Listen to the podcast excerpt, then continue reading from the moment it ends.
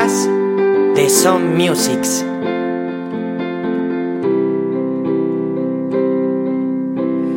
Bueno, muy buenas tardes a todos y a todas. Muchísimas gracias a la familia Son Musics, amigos y amigas.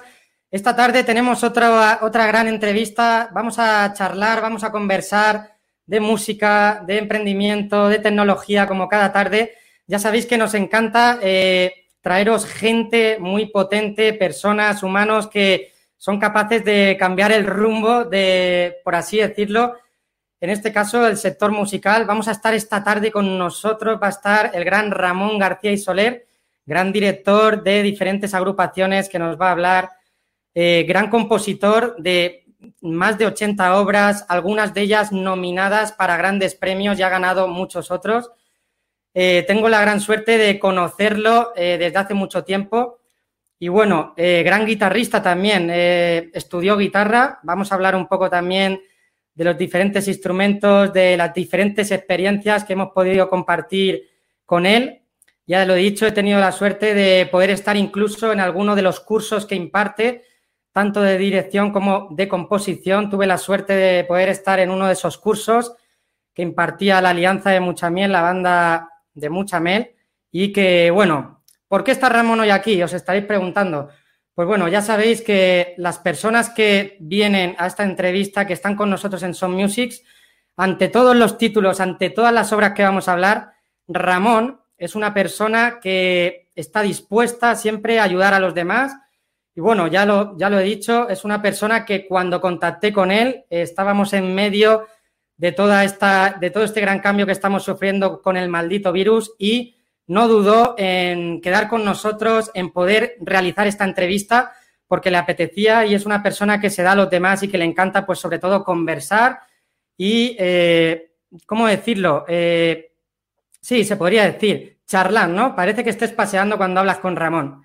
Bueno, por hablar un poco sobre Ramón, Ramón eh, nace en Aceneta de Albaida en 1971 y se graduó en guitarra en el Conservatorio Superior de Música Óscar Esplá, en Alicante, con José Tomás. ¿Qué decir? Eh, como compositor ha escrito más de 80 obras, abordando gran cantidad de géneros y estilos, música para la imagen y la orquesta, en fin, sus obras han sido interpretadas por grandes formaciones de renombre, contando por supuesto con España, Cuba, Argentina, Estados Unidos, Holanda, Bélgica, Japón, en fin.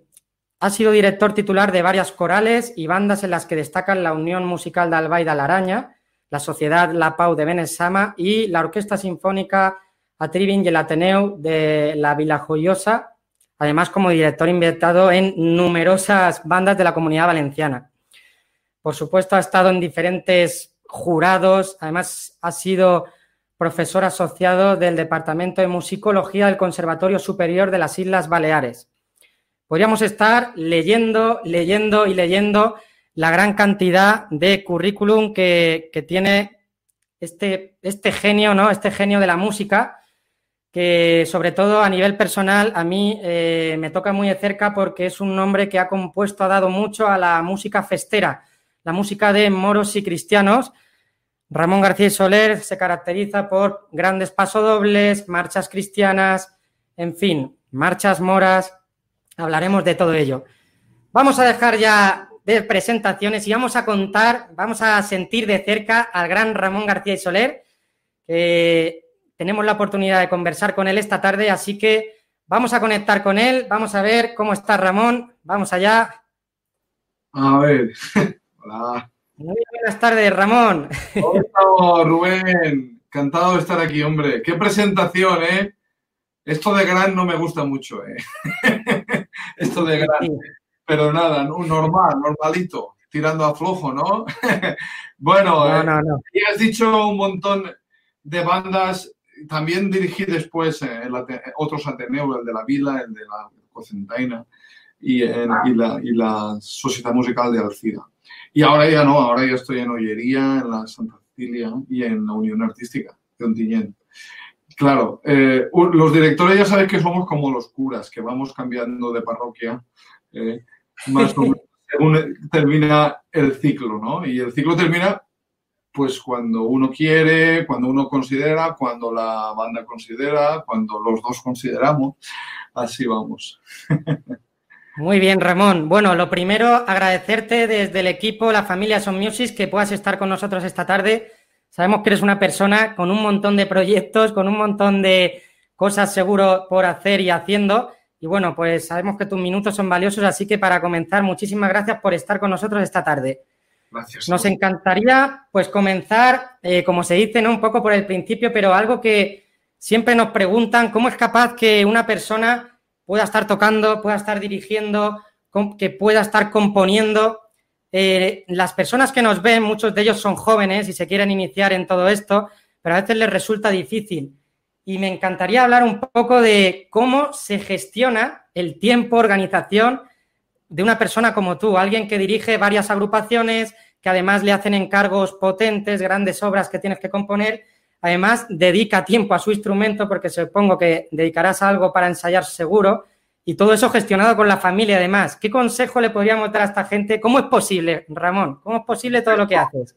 Eso, hombre, al mismo tiempo, al mismo tiempo, no puede ser. ¿eh? Tiene que ser, tienes que organizarte y, bueno, más o menos hay épocas, hay épocas que uno tiene, ¿no? Y, a ver, yo en la guitarra, por ejemplo, prácticamente me dedico a ella a nivel docente.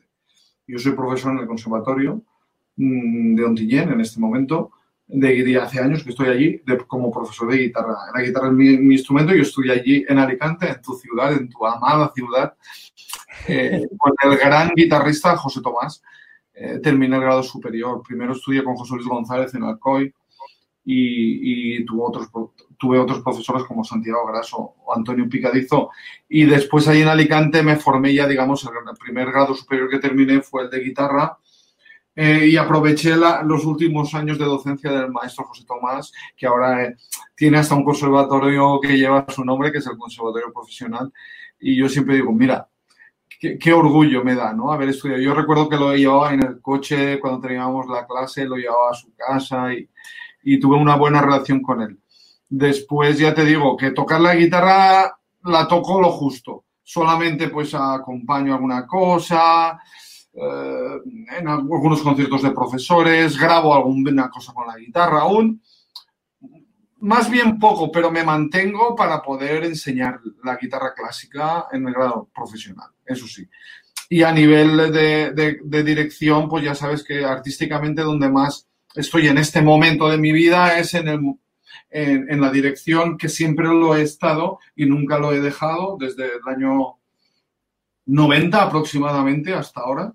Eh, son ya bastantes años. Eh, del 90 al, al, 2020 no lo he contado, ¿eh? Porque, porque igual, ¿cuántos años son eso ya? Yo no había desde pensado...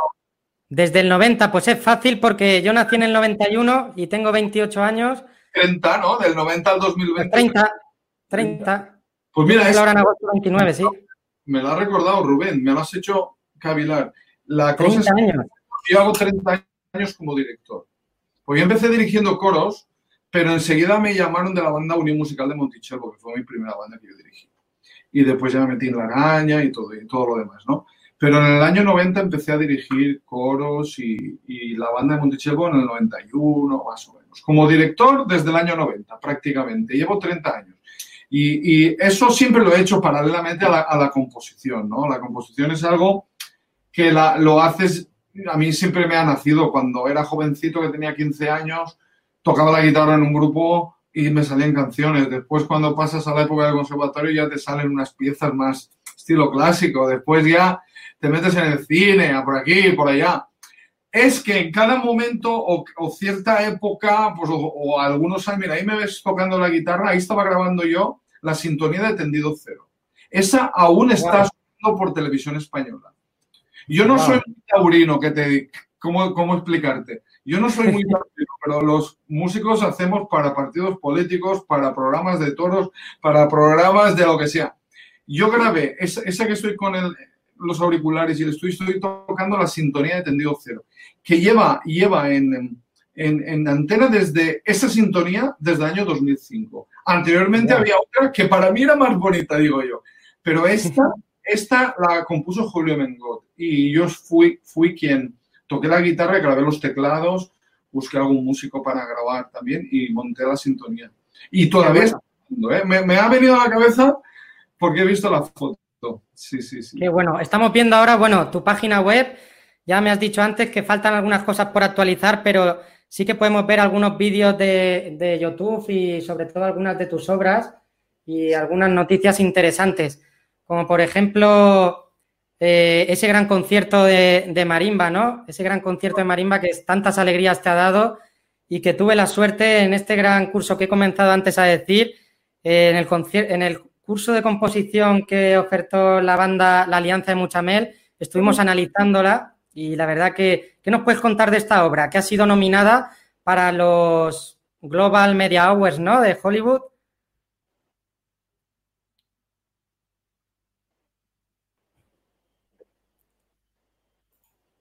Buenas, Ramón. A ver si hemos perdido la conexión, puede ser. Rubén. Hola. ahora te oigo. Ahora. Ahora, ahora sí.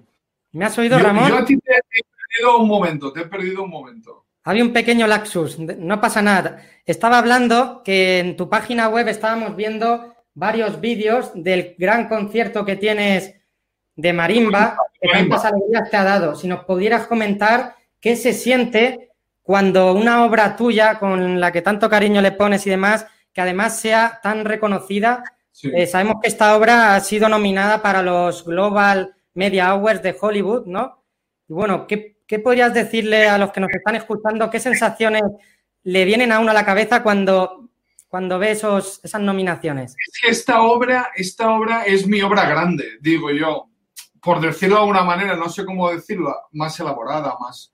Y que, y que como fue premiada en los Global Music Awards, tiene la medalla de oro y después en los Hollywood Music y Media estuvo nominada. Unos son en, en, Los Ángeles, los Hollywood Media, que, que dan 12 nominados anuales. Yo fui un nominado, que ya es mucho. Eh, y después en los Global Music, que están en San Diego, tuvo, tuvo medalla de oro. Dan unas 4 o 5 medallas al año y una de ellas fue para, para el concierto. El concierto para marimba es, es, es una obra que compuse en su día dedicada a Elena, a Elena Martínez Navarro, que fue una, una amiga de la familia mía que, tuvo gracia de perder la vida y, como su hermano era, marimba, era es percusionista, pensé en escribir un concierto para marimba. Y, y, esta obra, pues hombre, es un concierto lo clásico en cuanto a la estructura, es decir, tiene tres movimientos, dura unos 25 minutos. Esta obra se ha tocado en su versión original por orquesta se ha tocado pues, en Madrid, en Galicia, que es donde estuvo el primero, y después cuando la hice para banda es cuando ¡pum! empezó a tocarse un montón. ¿no? Cuando escribes para banda, las bandas tienen más facilidad para programar música contemporánea o música actual, ¿no? Sí. Eh, y, entonces ya ha tocado, la han tocado muchos solistas, incluso ya he perdido la cuenta y como tiene la reducción para piano, a nivel educativo, en conservatorios superiores y demás, la gente la, o los profesores la ofrecen a los alumnos para, como, como obra de estudio. Porque la marimba ya tiene bastante repertorio, ¿eh? en, este, en el siglo XX se hizo bastante y en el XXI se está haciendo, pero, pero no es un cello, un violín o un piano que tiene mucho donde elegir de los grandes maestros. Entonces, los pequeños maestros que, que van saliendo van escribiendo para, para, este instrumento, ¿no? Para mí, yo, yo tengo ganas de escribir un segundo concierto para marimba. Y se me ha ofrecido ya por algunos solistas. Estoy dándole vueltas si escribo el de guitarra o escribo el segundo para marimba. Estoy ahí igual el de trombón, que también tengo pendiente. Qué, qué bueno, qué bueno. Hay faena, ¿eh? Tiene, hay faena. Pues, además, mira, aquí tenemos un trozo del concierto de marimba que me gustaba, quería ponerlo de fondo mientras nos hablabas de ello y sobre todo mm, me, mm, me encantaría saber esa sensación también, pues bueno, eh, un tema de actualidad, 20 de junio, vuelve la Orquesta y Coro eh, Nacional de España en el Auditorio Nacional y lo hace con una obra tuya, ¿no? Una obra tuya en fin, ¿qué nos puedes contar de esta, sensación? de cuando yo era un niño. Es una cosa, es una sensación, Qué bueno. una sensación muy gratificante. ¿Por qué? Porque es mi tercera obra. Yo ahora, cuando tú lo has presentado, has leído el currículum, has visto lo que hay en la web que, que no está actualizado. Yo ahora tengo aproximadamente un centenar de piezas, ¿no? Cuando, cuando lo- en la web dice 80, bueno, igual, igual buenas, buenas no hay 100, ¿eh? Igual, son 70 o 80 y en eso sí que tienes razón. Qué humilde, qué humilde. En el catálogo mío hay un centenar de obras, ahora, a día de hoy, ¿no? Y, y que cogiera la Orquesta Nacional eh, mi obra número 3, es decir, yo tenía, es, es que es mi primera incursión en la música instrumental. Yo, el Opus 1 es para guitarra, como guitarrista, y son tres piezas de carácter íntimo así que tengo, que todavía las toco, y que se llama piezas íntimas, así. Y el, el, el segundo fue una marcha mora, pero eso es una, una marcha mora que no la toca nadie prácticamente, que está dedicada a mi primo Tonet cuando era un niño pequeñito, que se llama Tonet. Esa pieza después la- sí que la revisé cuando se casó mi primo y, y en, la, y, en la, y en la boda se interpretó y tal. Eh, pero es una obra de muy de juventud. Pero la tercera obra que hice fue a Senet 1238, que es una obra para, para metales solamente. Wow. Uno de, los, uno de los solistas de la Orquesta de- Nacional de España, eh, Edmundo Vidal, que también es director, eh, solista de trombón, me dijo, oye, tú tenías una fanfarria, yo me acuerdo, porque él es de aquí, de, de Palomar, vive en Albaida, también como yo, y me dijo, oye, aquello que tocamos cuando éramos niños y tal, esto, y digo, hombre, Edmundo, tal. Mira, pues la tengo revisada, porque cuando se casó mi hermano, la revisé y, es, y cuando la Valencia Brass Band mm, la quiso grabar, le, volvimos a hacer una versión para, para, para Brass Band, es decir, para ampliada. Entonces la obra sí que está contrastada y está eso. Pero que cogieron una obra de juventud de cuando yo tenía 19 años o 20, imagínate. Es cuando prácticamente cuando empecé a dirigir, eso es del año 92, de la- eh, Wow. cuando las Olimpiadas, ¿sabes? yo estaba en Benidorm eh, veraneando, porque mi suegra alquiló un apartamento en Benidorm y me fui con la... Un año llevaba yo con mi novia, que hoy en día es mi mujer, con Teresa, y, y estuvimos allí en Benidorm y la compuse allí, fíjate Rubén, sin piano, sin guitarra y sin nada. La compuse a la buena de Dios, fiándome del oído y digo, no sé, cuando llegue septiembre y me vaya al pueblo, y comprobaré a ver, porque entonces no había ordenadores, que esa es una pregunta que me vas a hacer después, que ya sé. No había ordenadores. Y, y cuando llegué en septiembre a- a- al pueblo estaba temblando, ¿sabes? A va y se va a estrenar dentro de 10 días y tengo que sacar las partes manuscritas, parte a parte. ¿Eh? Ahí es donde mucha gente se raja, ¿eh? Cuando empieza ya tienes que sacar las partes. Cuando era manuscrito la gente se rajaba mucho porque, porque es que es un laborioso. No comp- componer es laborioso, pero copiar a mano es más laborioso aún. Wow. Ahora con el ordenador te ayuda bastante. Bueno, Hoy en día con la herramienta tecnológica sí que es cierto que nos ha supuesto sí. ahorrar en tiempo y sobre todo pues mucho copy-paste, ¿no? También coges una frase, cualquier ritmo, percusiones. Te ayuda. Es, a veces es, a veces es un arma de doble filo esto. Es ¿no? un arma de doble filo, te lo iba a decir, exacto. No, mira, la orquesta ya tiene la grabación de ese día que abrió el confinamiento, to- como, como tenían que tocar grupos pequeños, como visteis, todas las agrupaciones que dependían de- dependen del Ministerio de, de- de Cultura, del INAEM, se pusieron to- hicieron toda una diada, que era el el- un- un- una diada, sí, una- un día completo, una maratón musical para celebrar el Día de la Música, europeo de la música, y empezaron con la fanfarria está a Senet 1238, que conmemora el año de conquista de Valencia, del reino, fundación del reino de Valencia, por el rey Jaime. Y Acenet es el nombre de mi pueblo en árabe. ¿Sabes? Wow. Tal cual. Es como aparece en el libro de, del repartimiento de Jaume I. Entonces, el- el- la referencia a- al pueblo y, y la fecha de 1238, la fecha donde cuan- cuando Jaime I entró en Valencia. Vaya, después en el 40 llegó aquí a esta zona y mucho más tarde a, a Alicante.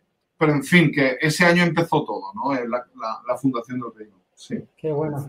Pues mira, te voy a poner una imagen para hacer un cambio de giro. Estábamos hablando de orquestas, de tu gran obra tocada el 20 de junio en el Auditorio Nacional, Aztenet. Y ahora te voy a poner esta imagen para transformarnos, irnos un poco al mundo de la música festera, ¿no? ¿Dónde es esto, Ramón? Esto es Denia. Esto es Denia, sí, en el 2016. ¡Guau! Esto fue una cosa muy especial. Mira si hay gente por detrás y por delante. Hay gente por todos los sitios, ¿os dais cuenta? Es, es una lo, he puesto, lo he puesto por, por eso. Que quiero hablar ahora también de las fiestas de moros y cristianos de San Blas, sobre todo de otras fiestas que han sido también cambiadas, modificadas o suspendidas. Pero es que este, esta dirección me ha encantado porque está rodeado, vamos, no puedes salir por ninguna de las partes. Tienes personas detrás, eh, luego la banda, luego alrededor, hay un montón. Mira, detrás, detrás mío hay, hay un anfiteatro y arriba está el castillo de Denia, precioso. Y, y lo que hay de, detrás de la banda, digamos, que son las calles adyacentes y la gente se para a ver el concierto. Y va circulando, algunos van circulando, no hay vehículos, pero es peatonal y la gente se para, pero el público, digamos, que está a esta parte, que está sentada, ¿no? Y el, esto fue que la banda de Denia en verano suele hacer un concierto de música festera y últimamente, bueno, yo fui el primero que invitaron, pues se invita a gente o a compositores o a directores y hace un concierto no con el director titular, sino con un director invitado. Yo fui director invitado de la banda de Denia. Me acuerdo muy, bien. El año pasado tuvimos la suerte de, de, contar contigo para poder dirigir el himno de fiestas de San Blas, también de Monos y Cristianos y San Blas.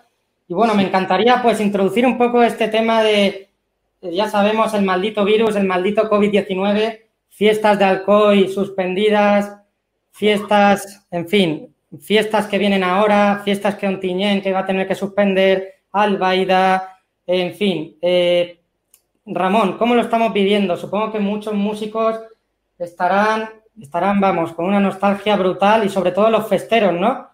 Eh, ¿Cómo ves el panorama, Ramón? ¿Cómo ves el panorama? Yo creo que el, panorama, yo soy optimista, pero escucho comentarios pues de, poco esperanzadores. Pero yo quiero ser optimista y yo por naturaleza soy optimista. Entonces, yo creo que, que irá bien. Yo, yo veo que, que, todo es nuevo, ¿no? Para, para la gente, ¿no?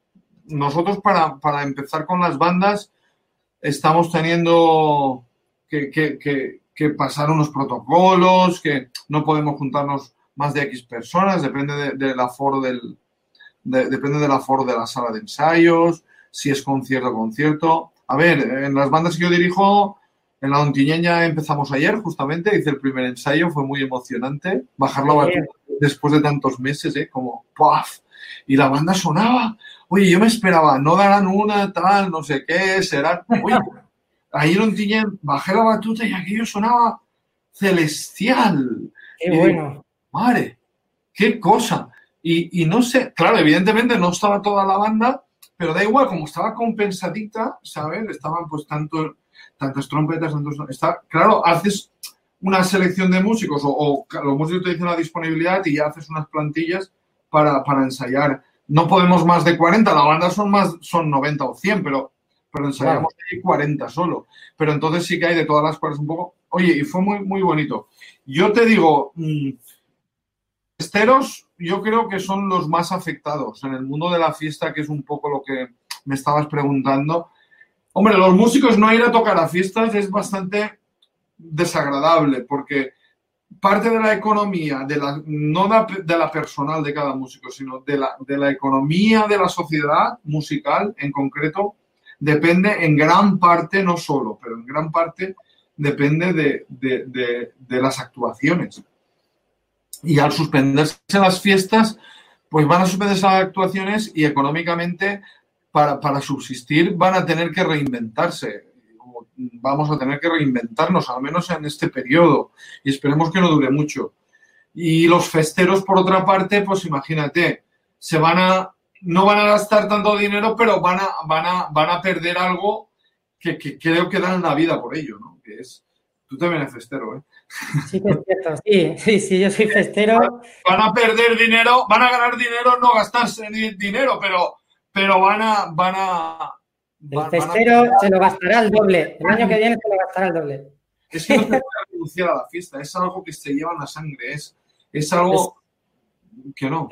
Es muy grande, Ramón. Yo creo que el, el estar en una diana montando tu fila, es que no estamos hablando de compañeros, de gente que ves una vez cada tres años. El que está en una fila sabe que sus amigos están en la fila.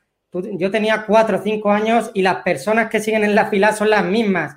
Llega a fiestas y hay gente que se viene de otros países, de Londres, que está estudiando fuera. las fiestas son sagradas. Las fiestas son sagradas y es un punto de encuentro sobre todo emoción. Ya, ¿eh? ya llegan las de San Blas, ¿eh? ya están ahí. Ya. Ya. llegan, ya estaríamos casi con las primeras entradas este fin de semana ya. Recuerdo el año pasado, yo me te digo que nunca había estado personalmente. Conocerlas, las conocía y muy bien, tanto por mi maestro Cané cuando hizo Guavitas, como mis, mi padre, mi hermano, que han ido toda la vida con la banda Genet a tocar toda la vida. Pero yo, estar no había estado y disfruté mucho, disfruté mucho. Tanto cuando estuve en la entrada de bandas, dirigiendo también el castillo, como has dicho, eh, vuestro, vuestro himno y paso doble de, Carrillo, de Carrillos, me acuerdo. Y, y, también estuve en la entrada detrás del capitán con la banda Loyería tocando el colse. Exactamente, tocando el colse con el capitán Moro. Sí, sí. la Nómadas. Nómadas. Fantástico. sí que la había escuchado, ¿eh? pero había mucha gente que no había escuchado el Colse. Es una obra que no suele sonar mucho en la calle. Ya tiene muchos años. ¿eh? Yo tengo muchas obras, Rubén, que, que no se conocen nada. Otras que se conocen algo y otras que se conocen mucho.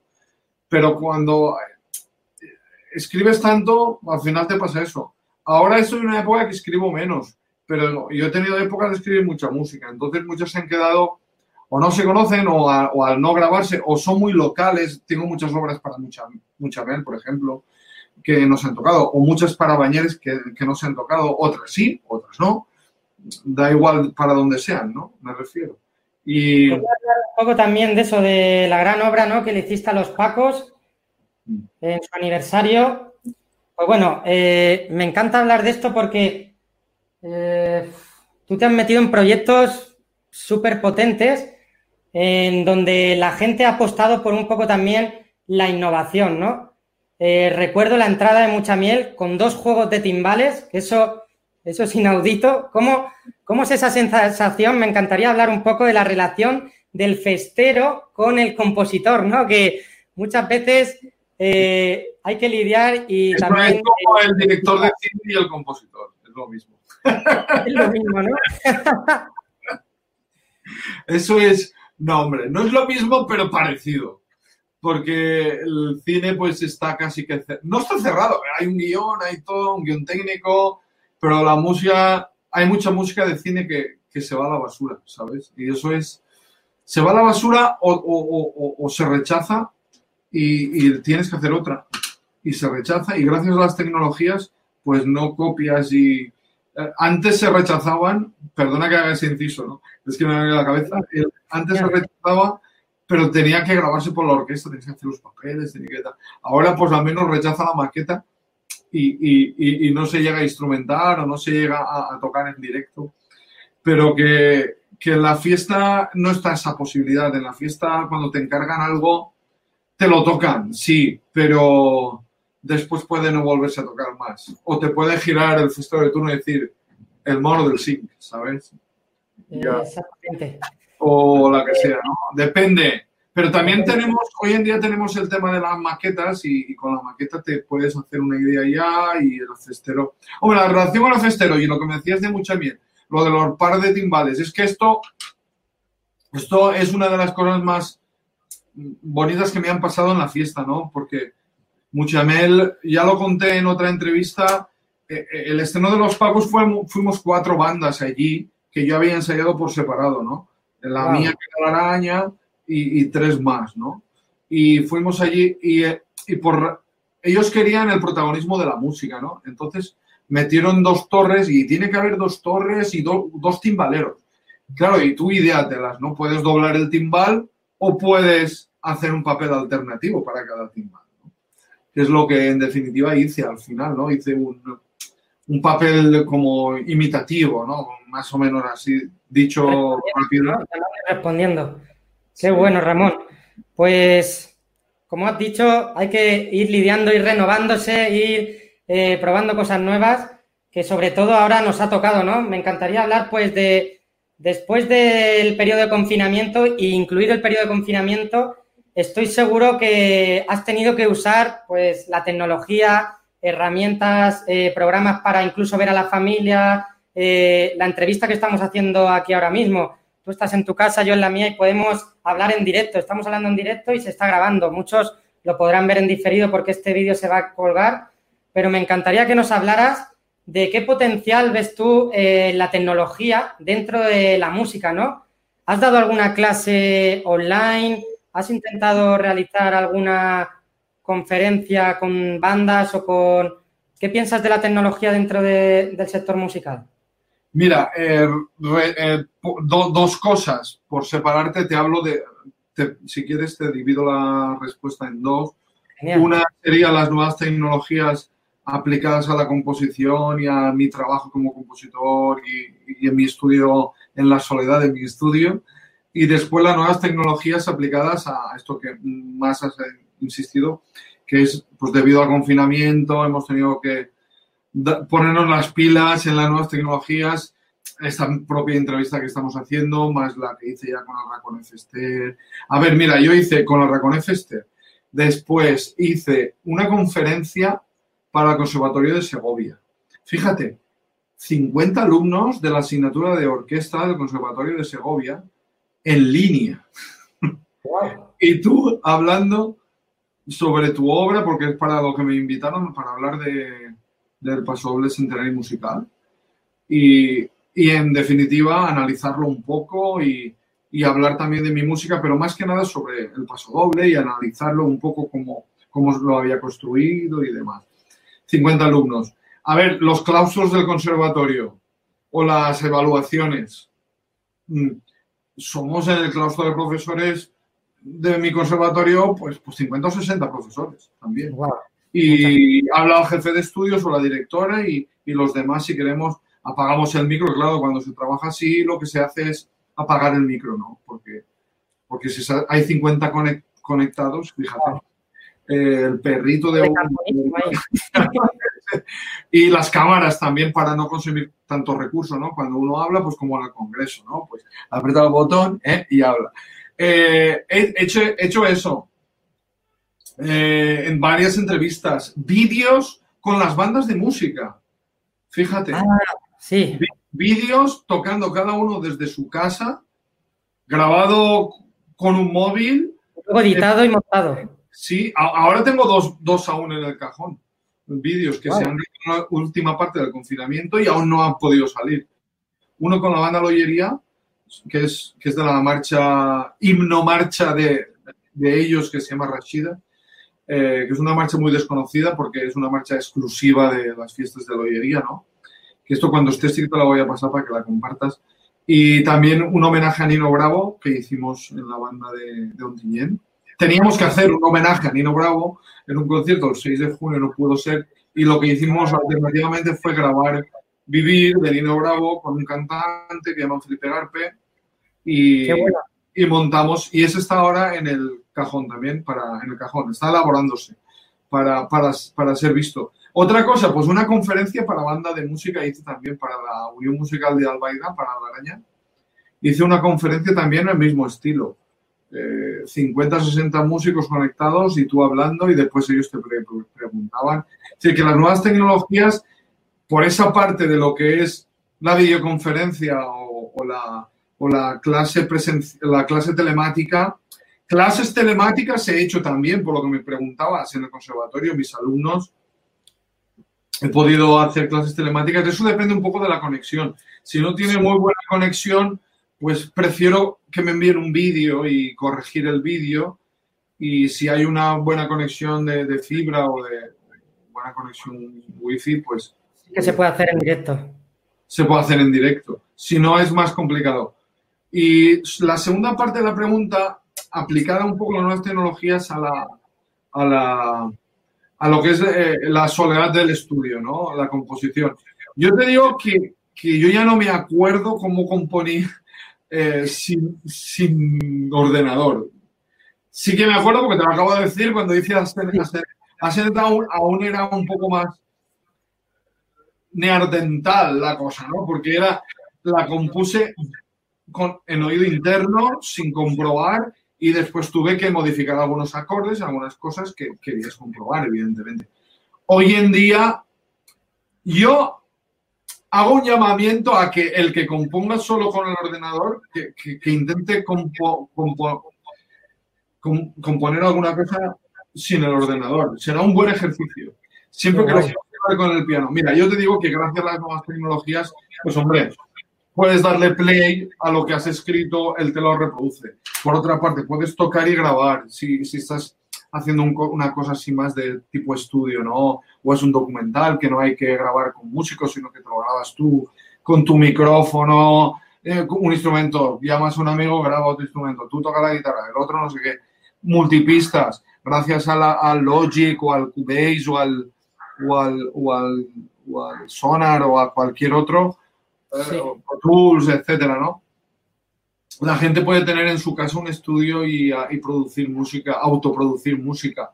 Eso era impensable. Yo recuerdo cuando tenía un ordenador, pantalla, pantalla blanco y negro, un 286 o menos, y, wow. y recuerdo los disquetes estos que había así grandotes, incluso los, los, no rígidos, los blandos, que eso que eran de 2 megas. Tú sabes lo que son 2 megas, ¿no?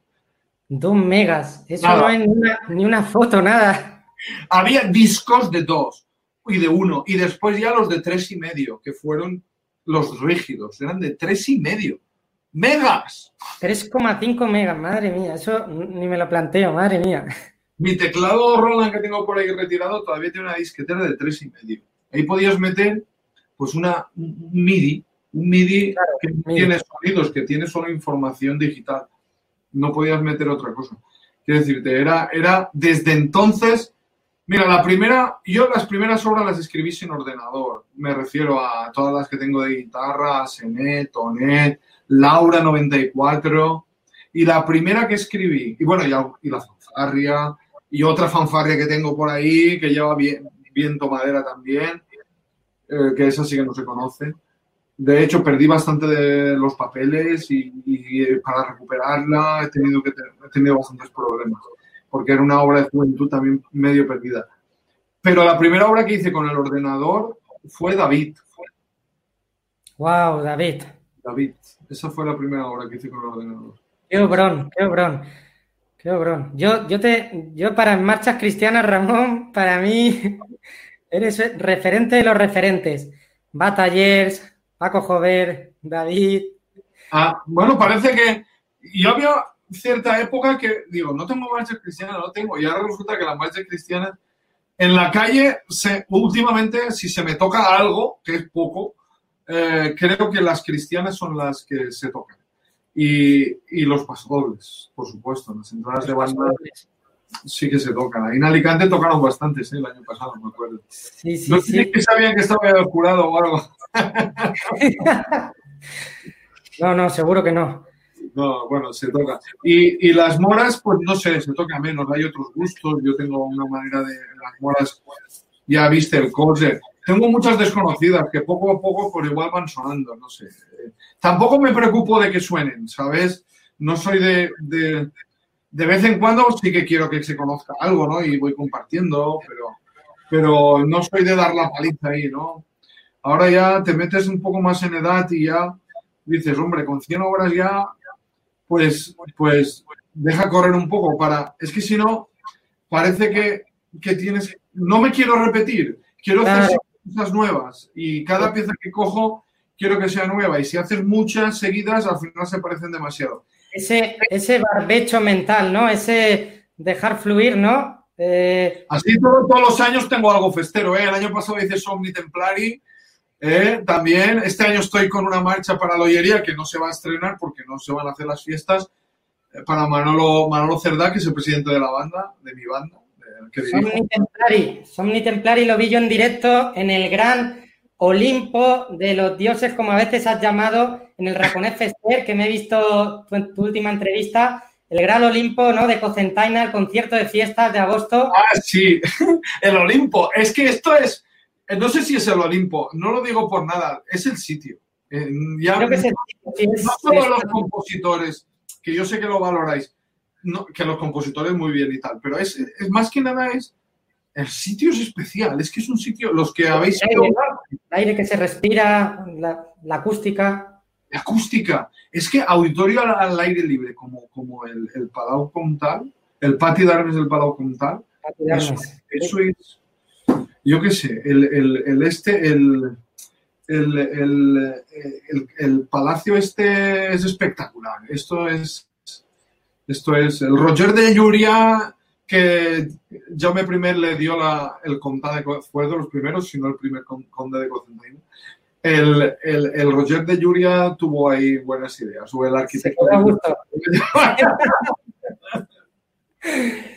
Bueno, Ramón, wow, estamos terminando esta entrevista ya. Estamos terminando esta entrevista. Pasa el tiempo volando contigo. Me encanta conversar. Eh, Lo he dicho antes, parece que vayas caminando, te dejas fluir y es un placer conversar contigo. Para ir terminando, para nuestros oyentes y demás, que nos sigue mucha gente de música festera, que nos que, que están nostálgicos y les queremos sobre todo mandar un apoyo y estamos seguros que ojalá que para septiembre, octubre, a ver si alguna de las fiestas ya puede empezar a rodar, o supongo que en el 2021 lo vamos a coger con muchísimas fuerzas. Pero te voy a pedir simplemente tres cosas, tres cosas, eh, dedicado sobre todo al mundo de la música festera. Que nos hables de un paso doble, eh, un paso doble que te haya marcado, que el cual le tengas más cariño, una marcha cristiana y una marcha mora. un paso doble, pero no, no, que, no, no necesariamente que sean compuestos por mí, ¿no? Eh, Te refieres en general, ¿eh? En general, sí, en general. Doble, una marcha mora y una marcha cristiana, de referencia y que me hayan marcado. Que te Hombre. haya impactado, que te haya marcado, que la puedas Por una compartir. parte he tenido experiencias que ya lo publiqué también en Música Festera, las 10 10 experiencias eh, que me pidieron, pero a mí, no sé, por decirte así a bote pronto, Novecento de Canet es un paso doble que a mí me marcó. Yo creo que es, dice un antes y un después en, en eso. También tiene Acuarela Alicantina, ahora que tú estás en Alicante, y yo ahora lo digo para los alicantinos. Canet ha dedicado un paso doble a, a las hogueras de Alicante, tío, que se llama Acuarela Alicantina. Lo hizo hace más de 15 o 20 años. Y Wow. eso, eso es un- una joya espectacular, más allá de la fiesta de moros y cristianos. ¿eh? Acuarela, que vale igual para la fiesta de moros y cristianos que para las hogueras. Es decir, es, sé, sé que se hizo para un concurso de hogueras, pero que se llama Acuarela Alicantina. Eso es, Acuarela, eso es una pasada, que lo hizo después de Novecento. Pero para mí Novecento, que, que es un pasoble más de la fiesta de moros y cristianos, a mí me gusta Benicadé, que lo he hecho también otras veces, pero Novecento, digamos que como composición innovadora y técnicamente y inspiración, bueno, todo lo que se tiene que tener en un pasoble lo puedes encontrar en Novecento, la verdad. Innovación, eh, técnica, contrapunto, armonía. Sí. Grande Enrique Canet. Le mandamos un saludo porque todo- también lo conozco de cerca. Es increíble cuando estrenó Guavitas, que era yo más pequeño, en San Blas. Increíble. Guavitas la pidió es- también. es- Increíble. me comentaba, ¿cómo le llaman? El capitán del año pasado de San Blas. El- Mojica. Mojica. Ah, Moji- Muji, sí, sí, es que no me acordaba ahora. Y Javier Mojica. Javier, Javier, Javier. A ver, Javier. perdón, Javier, Javier. Oye, Javier, Javier me dijo, si nosotros éramos guavitas antes. Exacto.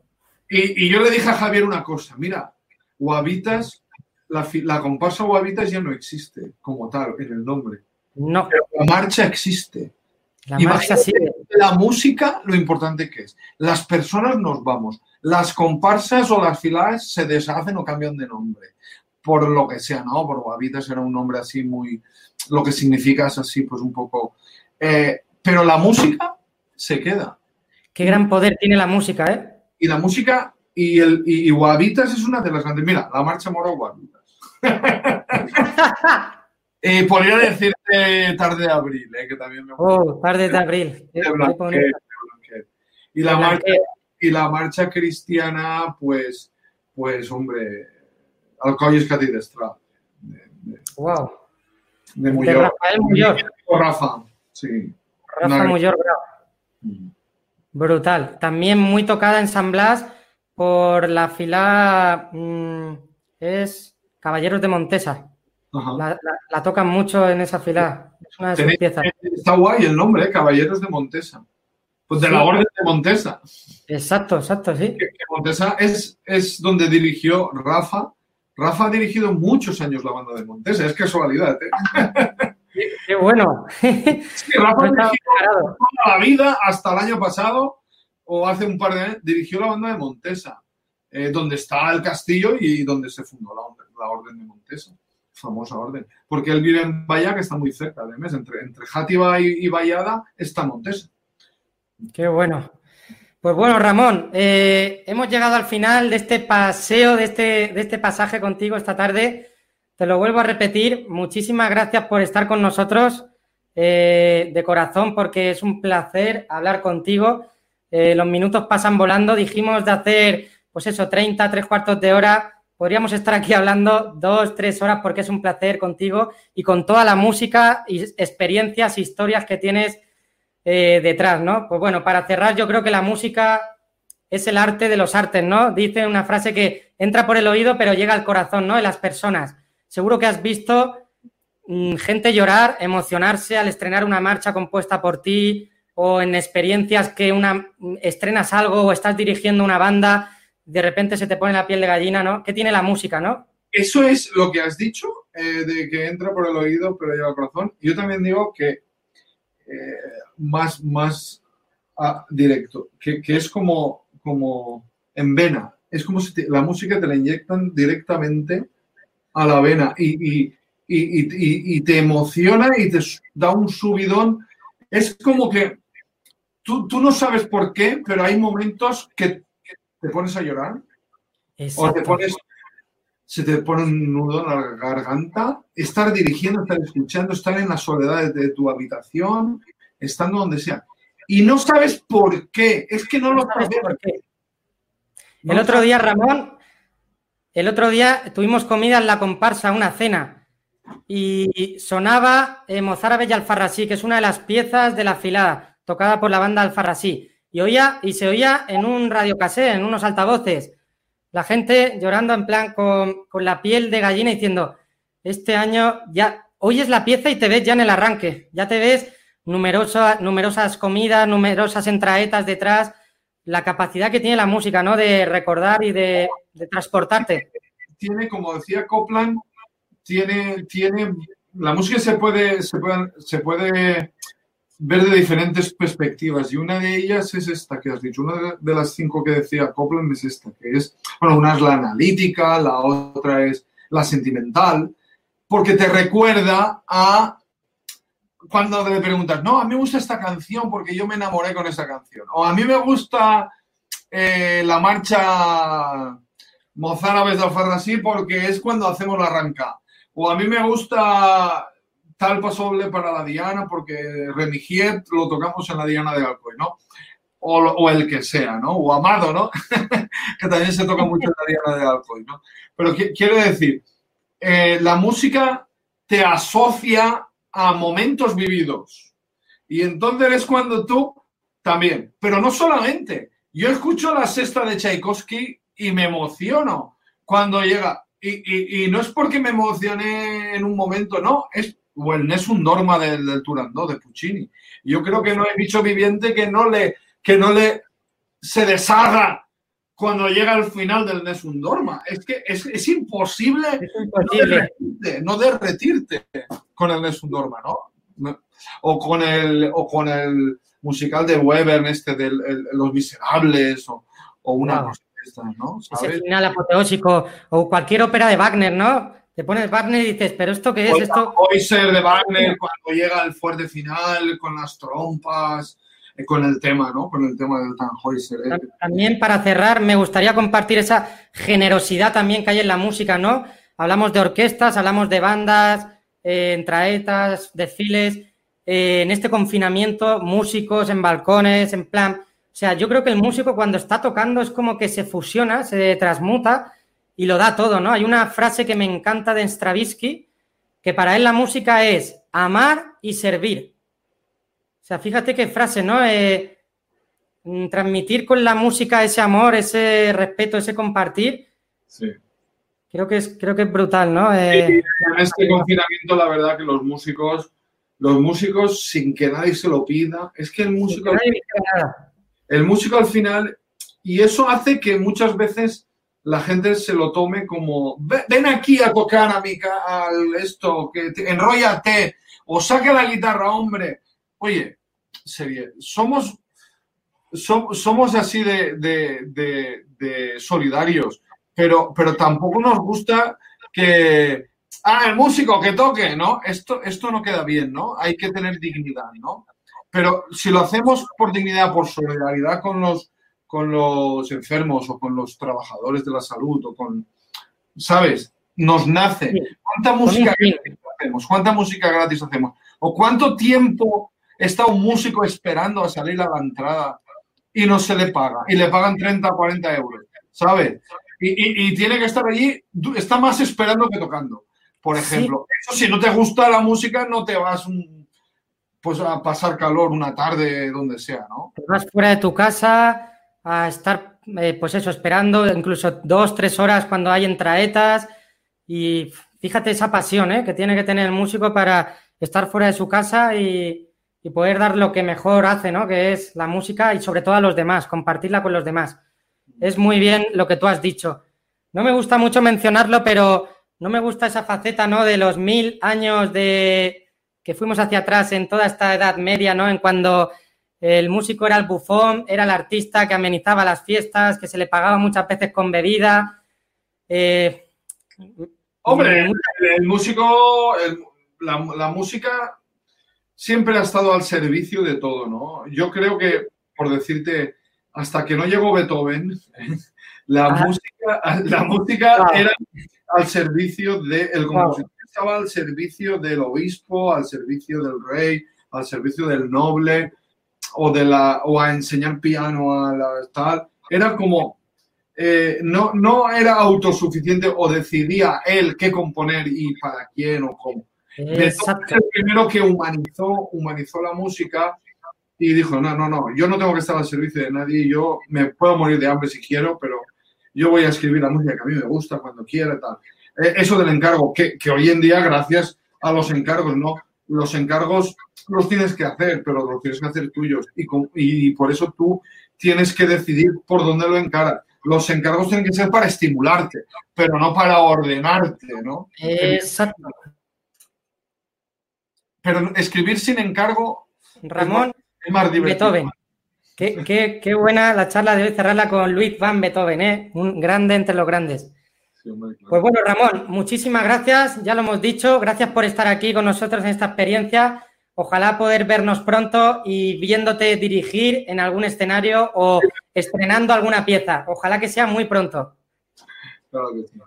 Así que nada, Ramón, muchísimas gracias. Eh, que pases buena tarde, ya llega el fin de semana, ya llega pronto, ya empezaste ayer a dirigir con tu banda en Ontiñén, así que te deseamos lo mejor. mañana otra vez y la semana que viene lo oiría si no pasa nada. Toma ya. Genial, Ramón. Pues nada, muchísimas gracias. Un gran abrazo, un gran abrazo cálido, mucha, muchas ganas, muchas energías de vernos en cualquier escenario, dándolo todo, ¿vale? Gracias, Rubén. bien. Gracias, Ramón. Gracias por tu tiempo. Placer. El podcast de Son Musics.